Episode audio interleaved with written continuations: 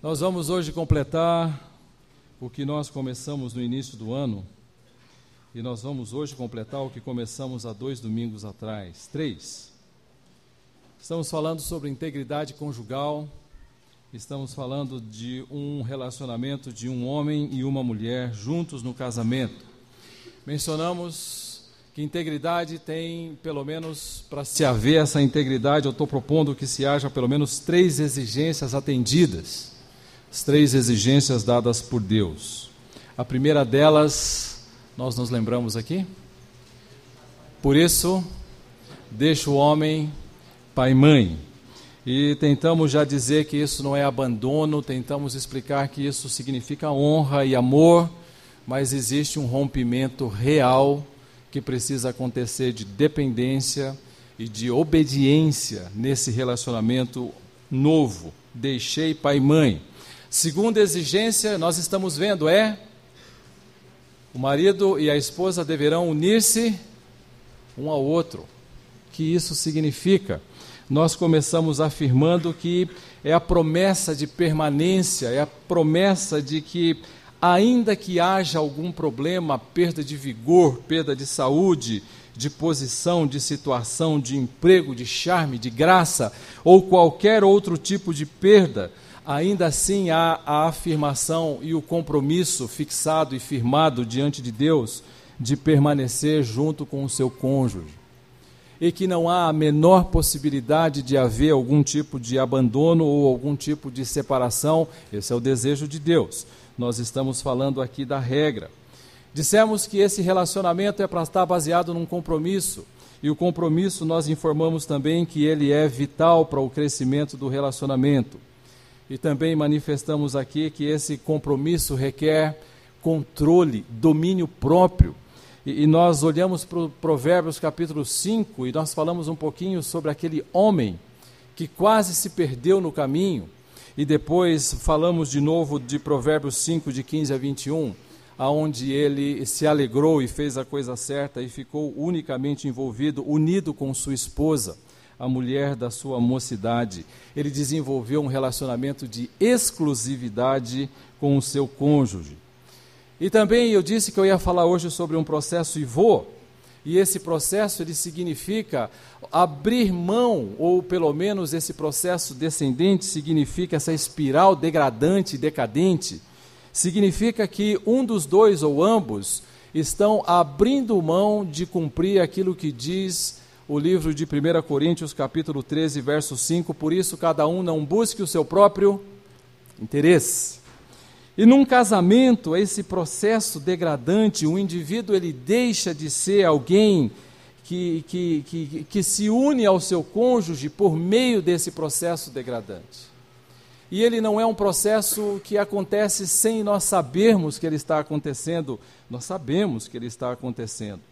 Como é que se viola esse unir um ao outro. E eu gostaria de pensar um pouquinho com você aqui, especialmente para os solteiros nesse primeiro momento, e já já eu vou descrever o processo inteiro para você. Esse, esse processo vai alcançar o solteiro, mas eu quero, eu quero deixar claro para você a vontade de Deus e o desejo de Deus para você que é solteiro. De certa maneira, uma pesquisa feita em alguns anos atrás por uma revista evangélica, uma revista é, dedicada à pesquisa de lar cristão e casais cristãos, coisas assim do tipo, fez uma constatação terrível. E a constatação dessa revista é: mais de 50% dos jovens evangélicos brasileiros são sexualmente ativos. Sabia disso? E aí você diz, não, esse número é enorme demais, não pode ser. Eu acho que esse número ele é conservador demais. E, e de certa maneira dá para entender essa tolerância. Há uma tolerância, ah, especialmente quando nós modificamos algumas palavras e tornamos adultério caso. E tornamos um, um envolvimento com outra pessoa algo razoável ou comum ou aceitável se acontecer uma vez ou duas vezes.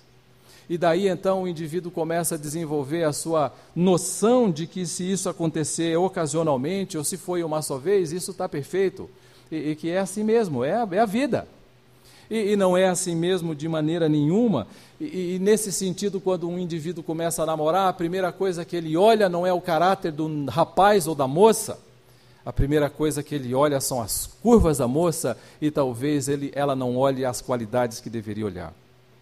E nesse sentido, depois de algum tempo, quando essas qualidades vão para o Beleléu, o casamento também foi, mas o jovem, naquele momento inicial do namoro, ele não consegue desfazer essa imagem que ele tem da sua belíssima namorada ou do seu belíssimo namorado, e então eles vão fazendo algumas permissões. Eu quero dizer para você como Deus se apresenta diante dessas permissões. 1 Tessalonicenses capítulo 4. E já já eu vou entrar nesse processo, esse processo degradante. Finalmente, irmãos, nós vos rogamos e exortamos no Senhor Jesus, que como de nós recebestes, quanto à maneira por que devíeis, deveis viver e agradar a Deus, e efetivamente estáis fazendo, continueis progredindo cada vez mais porque estáis inteirados de quantas instruções vos demos da parte do nosso Senhor. E então ele começa a dizer uma dessas instruções que eles estavam fazendo e que eles deveriam continuar fazendo. Esta é a vontade de Deus. E a palavra vontade aqui é uma palavra grega que quer dizer uma vontade de Deus que conta com a sua participação é uma vontade que não é a vontade determinada dele, que ele vai fazer e acabou. É uma outra palavra grega que ele usa para descrever essa ação dele soberana. A palavra que ele utiliza aqui para descrever vontade é uma palavra que quer dizer eu desejo isso, entretanto o que eu desejo passa por uma escolha e uma decisão sua. É esse o sentido dessa palavra vontade aqui. Esta é a vontade de Deus, a vossa santificação, que vos abstenhais da prostituição. E num país que se orgulha de ser, do povo ser fogoso, e, e, e, as mulheres fogosas e usarem pouca roupa e coisa assim, então esse apelo fica sendo um apelo bastante grande para os evangélicos, e é por isso que eu fico pensando que a, a estatística de 50% é muito conservadora é muito conservadora, você vai dizer, baseado em quê? Em pesquisa? Não. Se eu for olhar para aqueles que, que eu acompanho regularmente, é, não é 50%. É quase 100%. Não é 100 também, mas é muito mais que 50%. E está muito mais perto de um inteiro do que de uma metade. E, e, um chega e compartilha uma coisa, outro chega e compartilha outra coisa. Essa é a vontade de Deus. A vontade de Deus é que nós estejamos totalmente livres de qualquer tipo de prostituição, porque se eu fizer isso no namoro, quero dizer para você, namorado, namorada, ou candidato, se você passar dos limites no namoro, sabe o que isso vai significar no casamento? Uma baita desconfiança. No futuro, depois de alguns anos, quando tudo tiver acontecido, um vai olhar para o outro e vai dizer: se o meu namorado, na época, violou princípios, por que, que ele não violaria hoje de novo? E se ele violou princípios naquele momento, por que, que ele não faria isso outra vez? E eu estou dizendo para você: estabeleça bons critérios para você escolher o seu cônjuge. Pense nas qualidades que ele tem que ter. Não olhe para o seu corpo, isso vai mudar com 10 anos mais, quem sabe menos até do que isso. Entenda que a vontade de Deus é que você se abstenha completamente da prostituição, plenamente, completamente. E que não faça isso parte da sua vida de maneira nenhuma, por imagem, por vídeo, enfim. Mas ele continua o texto. Cada um de vós saiba possuir o próprio corpo em santificação e honra, cuidado com as permissões que são dadas por alguns livros, satisfaça-se, atenda os seus próprios desejos, satisfaça as suas necessidades fisiológicas você mesmo. E você sabe do que eu estou falando. E, e, o texto está dizendo: cada um de vocês saiba possuir o seu corpo com santificação e honra, não com um desejo de lascívia, aquele excitar de, de de, de situação que eu não posso atender, Deus está colocando algo muito grande para a gente que hoje em dia é violado rindo. E o indivíduo ele olha para isso e diz: Ah, isso era no passado. Hoje não é mais assim. E hoje eu não tenho mais esse tipo de necessidade. Como os gentios, a lascívia é própria do gentil que não conhece a Deus. Ele vai no limite, ele vai até a linha da fronteira. E ele caminha, caminha, caminha, e ele vai para lá porque ele é gentil, ele não conhece a Deus. Sabe o que eu penso? Alguns dos nossos namoros são namoros de gentios. São namoros nada cristãos, nada bíblicos, o indivíduo não sabe possuir o seu corpo com honra e santificação, ele dá aos limites todas as possibilidades, ele entende que deve fazer esse tipo de coisa e que esta matéria ninguém ofenda nem defraude a seu irmão. É a palavra. Não tire de outra pessoa o que por direito não é seu. E quando um homem tira de uma mulher o que por direito é de outro homem, isso é a defraudação. É tirar com fraude e quando uma mulher tira de um homem o que é por direito de outra mulher, isso é defraudação, porque eu estou tirando com fraude. E nesta matéria ninguém ofenda nem defraude a seu irmão, porque o Senhor contra todas estas coisas estão sentados, como antes vos avisamos e testificamos claramente, é o vingador. É incrível isso daqui, não é? A maneira como Deus olha para unir a sua esposa e como Deus lida com o abandonar esse unir é uma coisa muito séria. Quando Deus fala em unir, Ele está falando de algo intenso, único, e apesar de qualquer mudança, ainda assim o cônjuge está dizendo: Eu permaneço nesse relacionamento e não saio para nenhum outro em nenhum momento. E ele está fazendo essa afirmação Contra todas essas coisas e impurezas e lascívia, eu estou avisando vocês, eu sou o vingador. Gostaria de cair na mão desse vingador? E eu estou olhando para isso e estou pensando, puxa, por que nós não desejamos o padrão de Deus que é tão melhor em todos os aspectos? E, e, aqueles mais novos, certamente que nós já fomos também, poderiam ouvir o conselho de alguns mais velhos e entenderem que se caminharem nos relacionamentos, tateando, tocando, sentindo os limites e as proporções, certamente terão o Senhor contra você. E nesse sentido, é, é onde é esse, esse nosso tema acerca de integridade conjugal alcança também o solteiro. Porquanto Deus não nos chamou para impureza e sim para santificação, de modo quem rejeita estas coisas não rejeita ao pastor, desculpe, o texto diz ao homem, não rejeita a liderança da igreja e nem rejeita a igreja, rejeita ao Senhor, que também deu o seu Espírito Santo, dá o seu Espírito Santo. É interessante o que ele está dizendo. Ele está dizendo: o indivíduo, quando ele entende que ele pode violar isso, ele está dizendo: eu estou me qualificando para ter o Senhor contra mim como meu vingador, e eu estou me qualificando para me apresentar contra ele como rebelde, porque é ele quem está me dizendo isso. Não é um conselho de uma pessoa, não é um conselho de uma igreja, é o conselho do próprio Deus. E o conselho de Deus é bastante seguro. Em Hebreus capítulo 13, verso 4 diz: Bendito seja o leito sem mácula.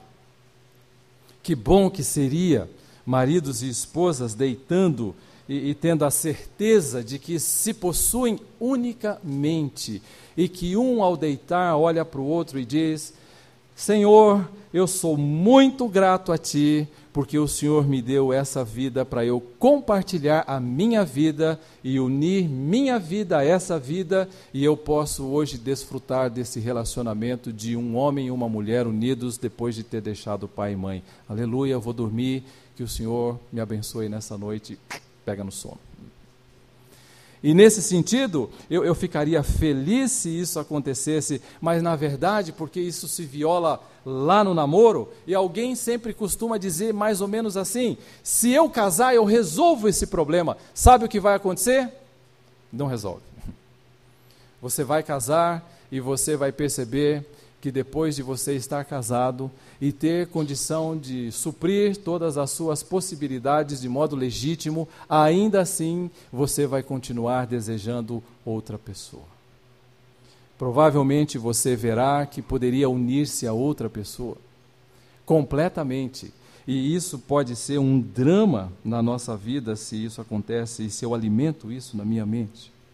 Isso começa com um processo bem degradante e, e, a perda da integridade conjugal e moral se dá por meio desse processo descendente degradante. E, e eu queria que você abrisse em Romanos capítulo 1 para nós acompanharmos esse processo. Romanos capítulo 1. Alguns de nós pensam que esse texto fala apenas sobre e contra homossexuais. Não, não fala. Fala também. Esse texto fala sobre as consequências desse processo. Mas ele fala sobre uma série de outras pessoas que aqui estão, mas que de alguma maneira nós não percebemos isso com toda clareza quando a gente está estudando esse texto aqui. Verso 18: A ira de Deus se revela do céu contra toda impiedade e perversão dos homens que detêm a verdade pela injustiça. O homem, ele olha a sua natureza e ele olha a criação e ele torce a verdade. A ira de Deus se revela do céu contra todas essas pessoas que detêm a verdade pela injustiça.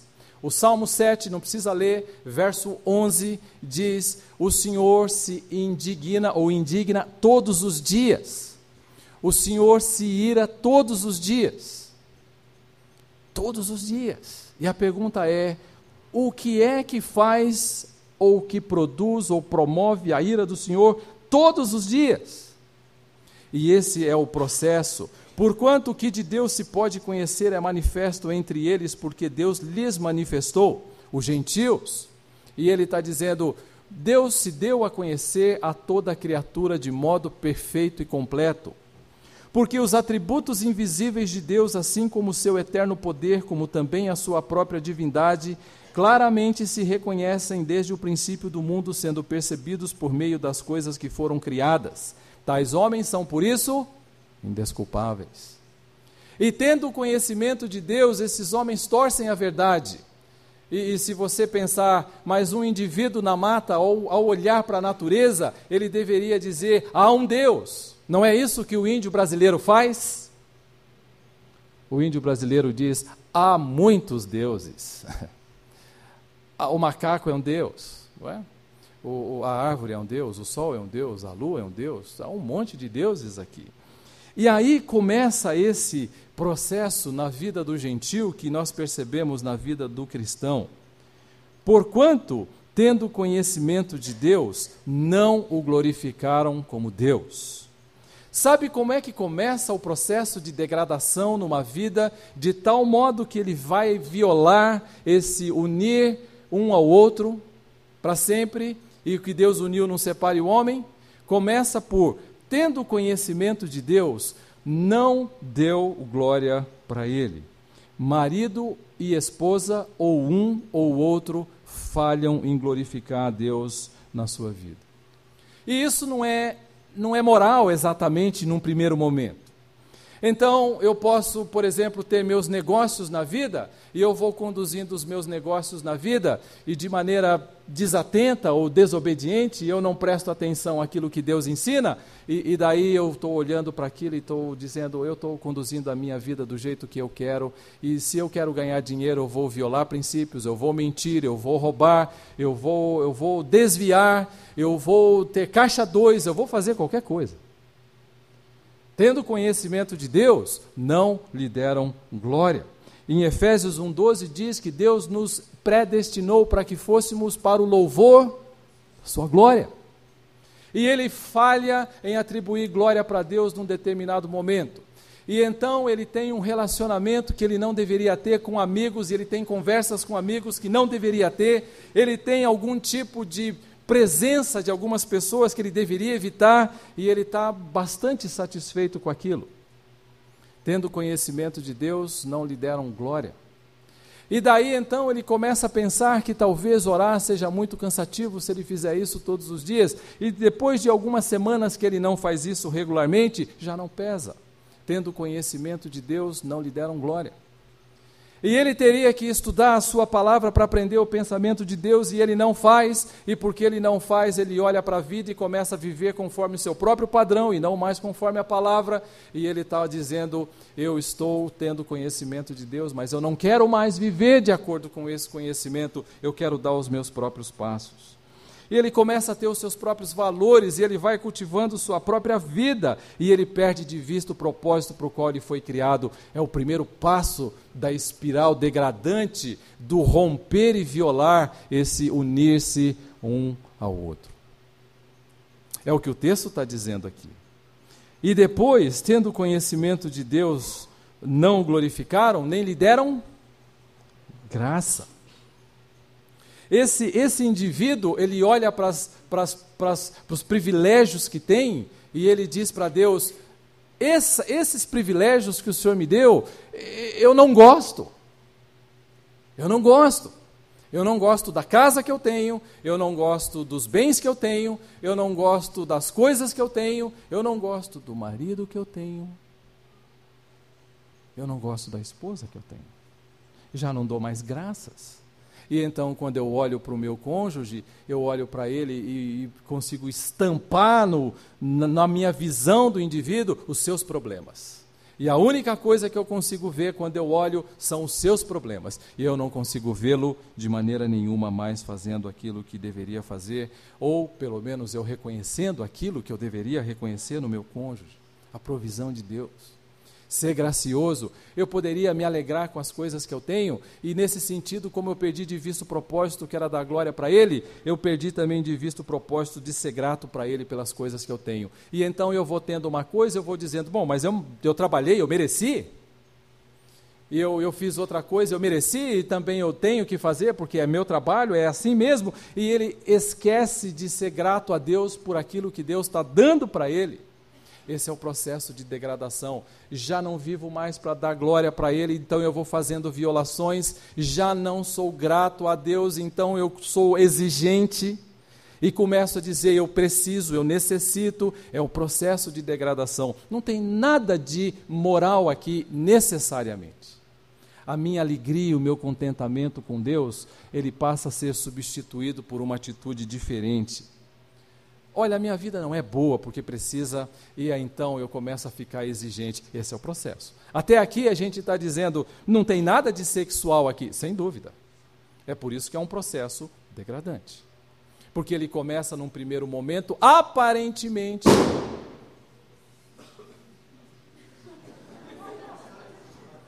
Olha, vários estavam dormindo, acordaram, hein? Eu estou vendo aqui aparentemente ele começa como sendo inocente. E ele começa como sendo um processo que aparentemente ele é uma crise momentânea, que vai durar umas duas semanas, umas três semanas e nada mais do que isso. E na verdade, isso não é uma crise momentânea, provavelmente o que acontece é que o indivíduo está vendo a temperatura subir do lado dele e ele, como um sapo, está se amoldando à temperatura e não está percebendo que o negócio está subindo. Mas verso 21. Além de não atribuir glória a Ele, além de não dar graça a Deus, ele se tornou nulo nos seus próprios raciocínios e obscurecido no seu coração insensato. Agora, ele começa a crer que o que ele crê e ele entende é o que ele crê e ele entende como válido. É nulo. Agora ele já não compara mais as suas posições com a Bíblia, e agora ele não olha mais para aquilo que Deus deixou revelado. Desse momento em diante, ele é nulo no seu raciocínio, ele ficou obscurecido. É como se fosse um indivíduo que tivesse completamente vendado e não pudesse ver mais. É, é, um, é, um, é uma pessoa que está obscurecida, cega. Mas essa cegueira não foi uma cegueira provocada por alguma doença, é uma cegueira provocada por não atribuir glória a Deus e por não entender que deveria ser grato pelas coisas que Deus dá, e o processo está rolando. E o processo está rolando. E agora ele começa a justificar, a explicar, e ele começa a fazer a sua própria vida, ele se tornou nulo. E você adverte o indivíduo e diz para ele tem um caminho melhor, e ele diz: Eu entendo, mas eu E você vai de novo depois de um mês e diz: tem um caminho melhor. Olha bem para o seu casamento, olhe bem para o seu cônjuge, tem um caminho melhor. E aí o indivíduo diz: Eu sei, mas. Obscurecido, insensato, absolutamente cego é alguém que está trabalhando com seus próprios pensamentos. Eu quero, eu quero fazer um, uma leitura aqui de um texto para você, é, que é impressionante. É impressionante. E, e, você vai, vai ver o que acontece com um homem obscurecido de entendimento. Provérbios capítulo 1. Deixa o seu dedo aí em Romanos. Não tire ele daí. Provérbios capítulo 1.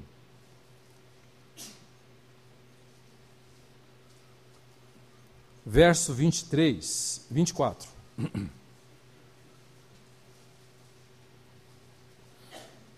Nesse capítulo, a sabedoria está, vamos por assim dizer, encarnada.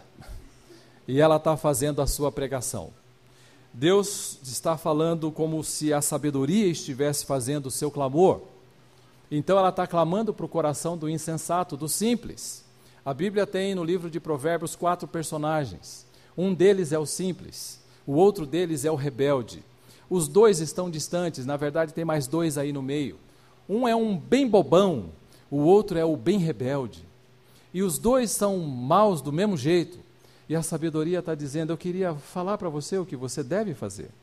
Eu queria que você entendesse o que você deve fazer. E eu, como sabedoria, estou dizendo para você o que você deve fazer. Mas o indivíduo rejeita, porque ele está com seu entendimento obscurecido, ele é obstinado. Verso 24: Porque clamei e vós recusastes porque estendi a minha mão e não houve quem atendesse. Antes, rejeitastes todo o meu conselho e não quisestes a minha repreensão. Veja só o que ele diz no verso seguinte: Também eu me rirei na vossa desventura, e em vindo o vosso terror eu zombarei. Em vindo o vosso terror como a tempestade, em vindo a vossa perdição como o redemoinho, quando vos chegar o aperto e a angústia, então me invocarão, mas eu não responderei. A sabedoria já abandonou essa pessoa. Procurar-me-ão, porém não me hão de achar. Porquanto aborreceram o conhecimento e não preferiram o temor do Senhor, não quiseram o meu conselho e desprezaram toda a minha repreensão. É isso que um coração obstinado faz. Ele olha para o conselho de Deus e ele não dá graças, e ele não procura a glória dele, e ele vai por seus próprios caminhos e entendimentos, ele se torna cego e agora ele racionaliza. Porquanto comerão do fruto do seu procedimento e dos seus próprios conselhos se fartarão.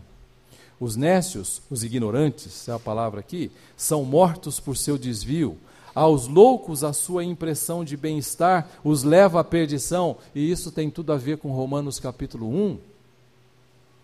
Ele está obscurecido de entendimento, ele já não entende mais, mas o que me der ouvidos habitará seguro, tranquilo e sem temor do mal.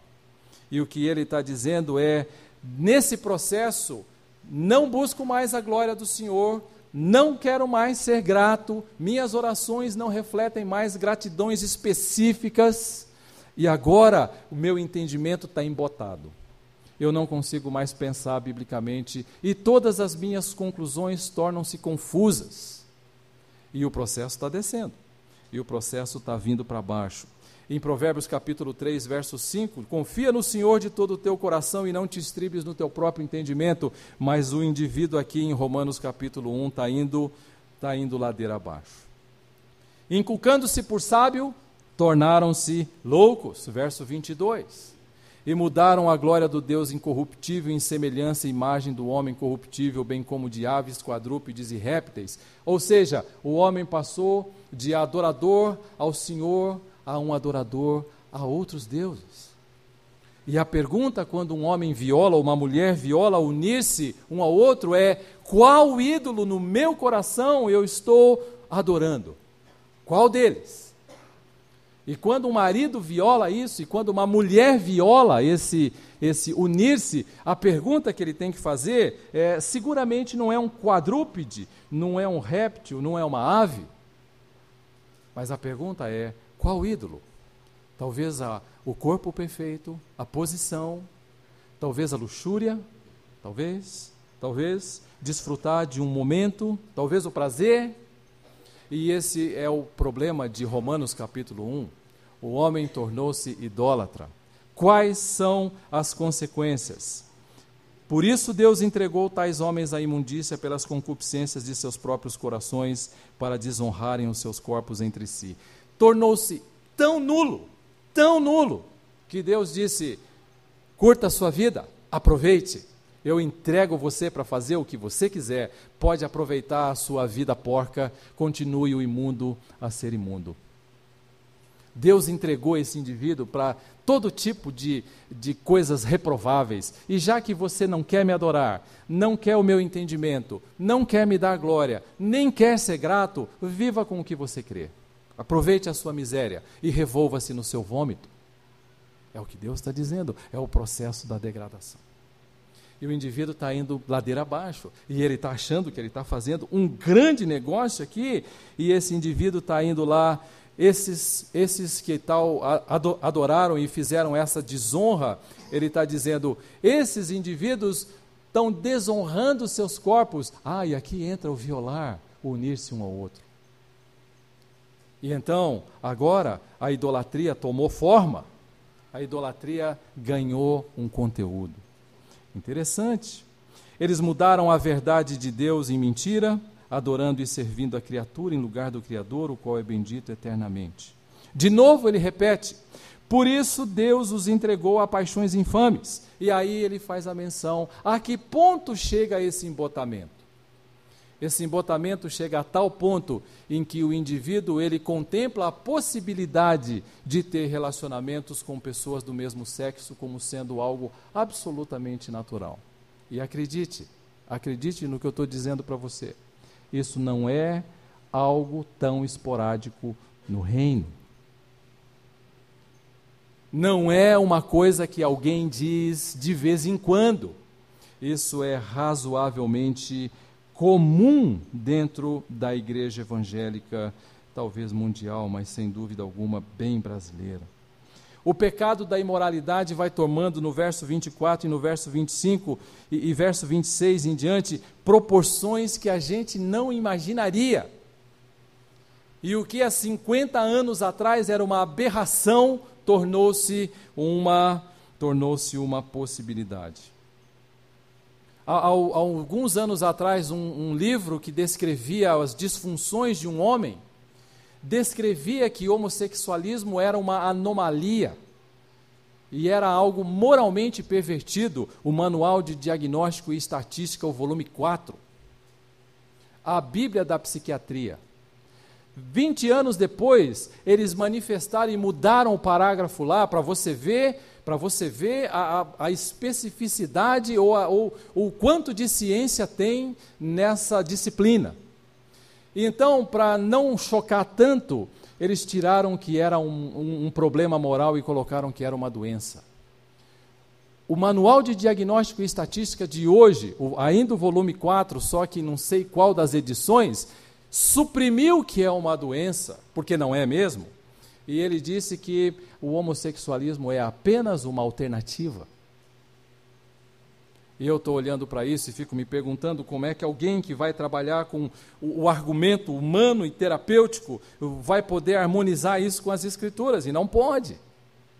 E aí então eu estou vendo como é que nós fomos caminhando de uma degradação e tornando algo degradante aceitável.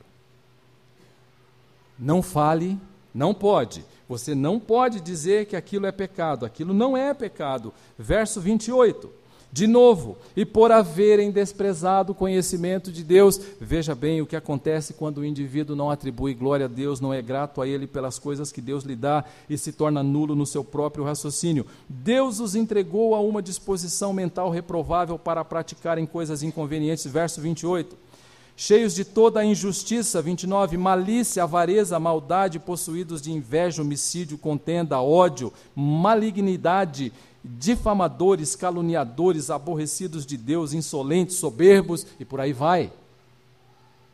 É uma lista de qualificações que eu não queria ter nenhuma delas. E ele está dizendo: sabe o que isso faz? Esse indivíduo que rejeitou dar glória a Deus, ser grato a Deus, pensar como Deus. Agora, ele começou num processo aparentemente inocente e neutro, um problema comum de todo mundo, e agora ele está mergulhado num, numa violação do unir-se um ao outro. E aí, você tem esse processo, essa espiral da degradação que os jovens solteiros tanto gostam de manifestar uma certa malandragem, hum. querendo dar um passo além, especialmente em alguns contatos telefônicos. Às vezes o indivíduo chega e diz: opa, e aí? E aí começa um papozinho meio besta, meio sem graça. Ah, mas a gente podia, e vai, estica, estica, estica. Parece, é natural, faz parte dos jovens. Não é não. Isso é idólatra. Isso é idólatra. Isso é o abandono do conhecimento de Deus. É o abandono da atribuição de glória a Ele. É o abandono do reconhecimento dos, dos, dos presentes que Ele tem dado para nós. Essa é a segunda exigência. Viram o processo? Terrível, não é? É por isso que o indivíduo, num dado momento, faz. E rompe, e viola. Por quê? Porque esse processo vem se consumando não por um dia, não por uma semana, não por duas semanas. Talvez ele se arrasta por anos. Alguma coisa, talvez o temor dos homens ainda o, o, o limite um pouco, e, e aquilo que era para ser uma exibição de amor e de exclusividade entre um e outro, agora há uma clara violação do unir-se um ao outro.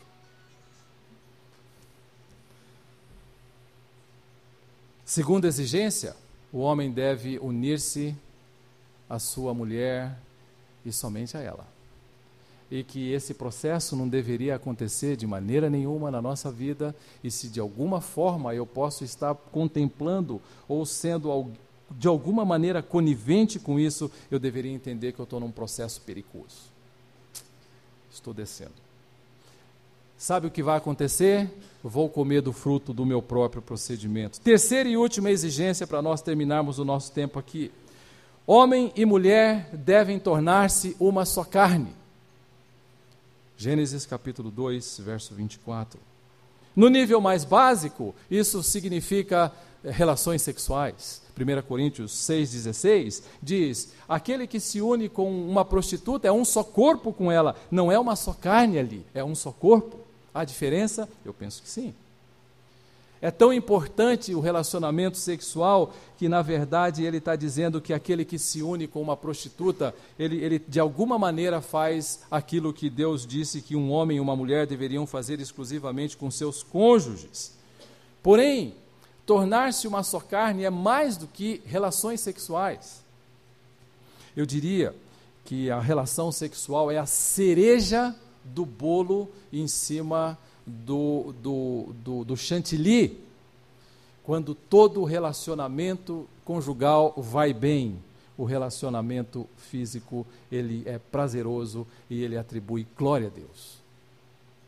E deveria ser entendido dessa forma ele deveria ser entendido como aquela culminação. É dá tanta unidade no nosso relacionamento conjugal, nós somos tão unidos, Deus nos tem dado o tornar-se uma só carne, uma possibilidade tão real que a expressão mais visível disso é física.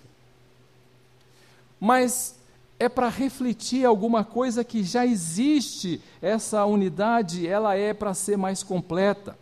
É a é a disposição de que em todas as coisas eles estivessem repartindo as mesmas percepções, as mesmas impressões, posses, ideias, ou eles tivessem habilidades, compartilhassem problemas, compartilhassem fracassos, estivessem absolutamente juntos, uma só carne, já não são dois, um.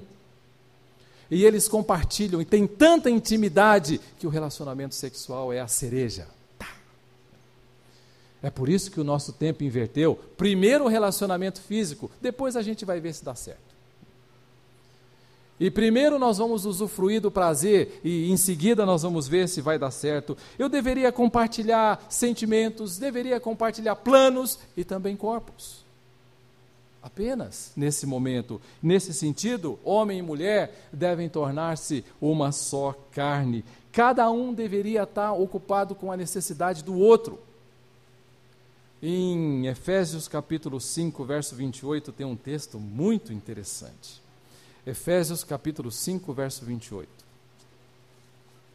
Assim também os maridos devem amar as suas mulheres como a seus próprios corpos. Quem ama a sua esposa,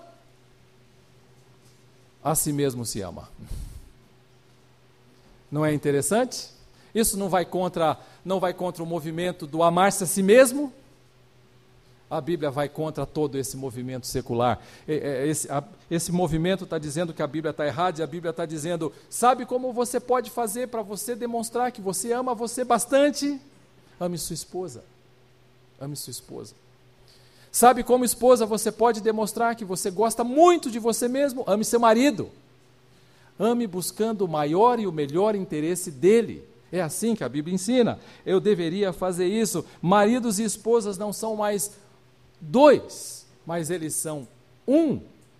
E você tem um desses exemplos em que eles não eram um, mas eram dois, em Êxodo capítulo 4, de 24 a 26.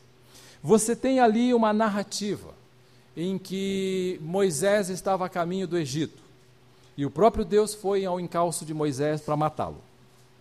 E ali você tem o aparecimento de uma situação em que Zípora, a mulher de Moisés, se levanta contra ele e diz: Eu sei que você é um homem de sangue, homem sanguinário.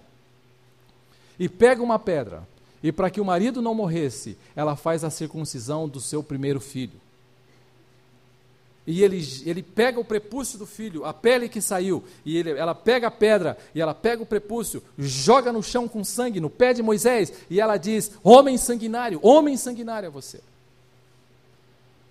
E ela está dizendo: Eu não consigo ter unidade com você, nós dois não somos um, nós somos dois. Eu não penso biblicamente o que você pensa. Eu não temo a Deus como você teme. Eu não tenho o entendimento que você tem da pessoa de Deus e da palavra dele. E ali os dois se separaram. Ela voltou para o seu pai e ele foi para o Egito. Mas naquele momento, se, se houvesse esse uma só carne, ela iria dizer aquilo que Deus colocou na sua palavra: Eu quero honrar, eu quero cumprir aqui, quero fazer. E se Deus mandou que nós circuncidássemos os nossos filhos, eu deveria fazer e eu, eu não fiz, eu desobedeci, eu sou desobediente. Já não são dois, são um, mas aqui nesse caso eles eram dois. Maridos e esposas vivem se degladiando, isso é teológico. Isso é teológico. Porque no livro de Gênesis, no capítulo 3, como parte das condenações de Deus, a vontade da mulher não seria só para o seu marido, mas seria também contra.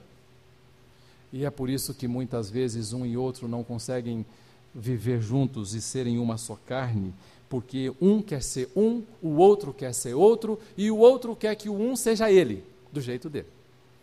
E então, não dá. E se viola a terceira exigência. Três exigências que Deus nos colocou para que um casamento seja íntegro. Deixa o homem pai e mãe, una-se a sua esposa, tornem-se os dois uma só carne não mais dois.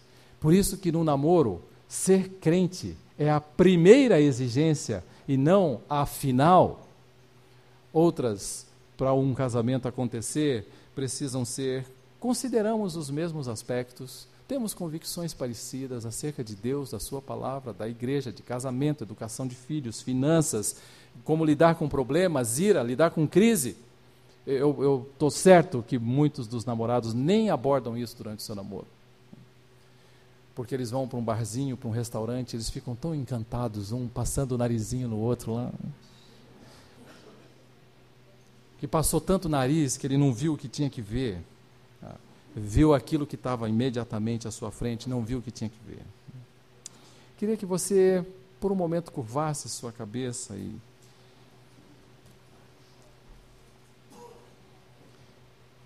e orasse. Lembre-se, de cabeças baixas. Integridade conjugal é a marca daquele que desenvolve um relacionamento com o seu cônjuge, no qual se evidencia a sua conformação às exigências apresentadas por Deus em Sua palavra. Pelo menos essas três. Isso torna um relacionamento íntegro.